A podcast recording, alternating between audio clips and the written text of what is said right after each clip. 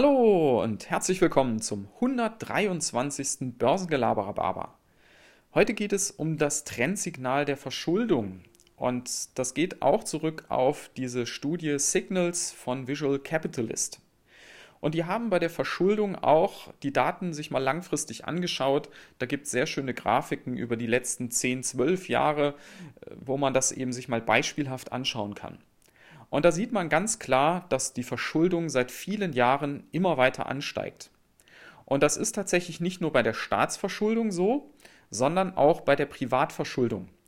Und da sind vor allem jüngere Menschen betroffen. Also die jüngeren Menschen verschulden sich prozentual stärker als ältere Menschen.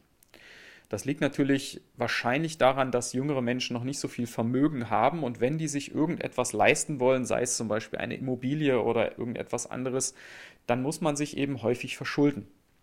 Und da gibt es ein, ein schöne, eine schöne Beispielzahl, wie ich finde.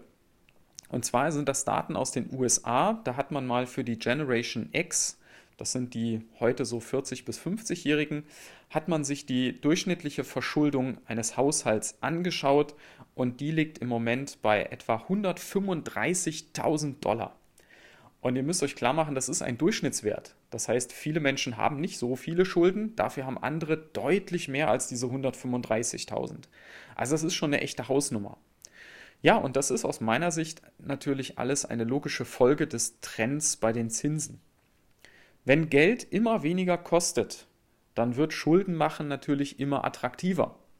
Und ein schönes Beispiel ist für mich immer diese Nullzinsfinanzierung, die man ja heutzutage vielfach angeboten bekommt.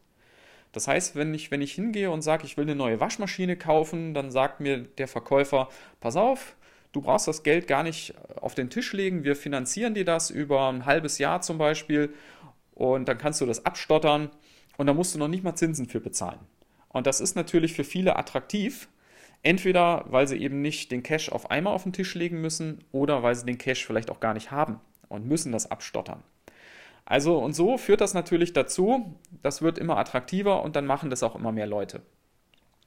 Nicht zuletzt natürlich im Immobilienbereich, das wisst ihr, wenn ich mir da was kaufen will, dann geht es ja um eine Verschuldung in der Regel gar nicht drumherum. Also wer hat jetzt schon irgendwo eine halbe Million liegen, die er dann, wo er sich ein Haus für kaufen kann oder so. Ja, und dann stellt sich natürlich die Frage, wo soll das alles hinführen und wann wird das eigentlich enden? Weil das kann doch nicht immer so weitergehen, dieses immer mehr Verschulden, ähm, das kann doch niemand mehr zurückzahlen. Ja, das ist schon richtig. Ähm, aber das, das abzuschätzen, wie lange das noch gehen kann und wie weit das noch getrieben werden kann, das ist sehr, sehr schwierig.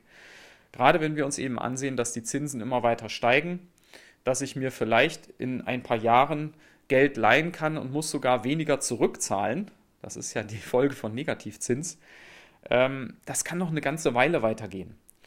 Wen von euch das interessiert, hört mal in die Podcast-Episode 53 rein. Da habe ich das am Beispiel der Staatsverschuldung mal so ein bisschen versucht aufzuzeigen, wie, wie lange das tatsächlich noch gehen kann. Und das, da wundert man sich. Ja, in diesem Sinne wünsche ich euch einen schönen Resttag und bis dann. Ciao.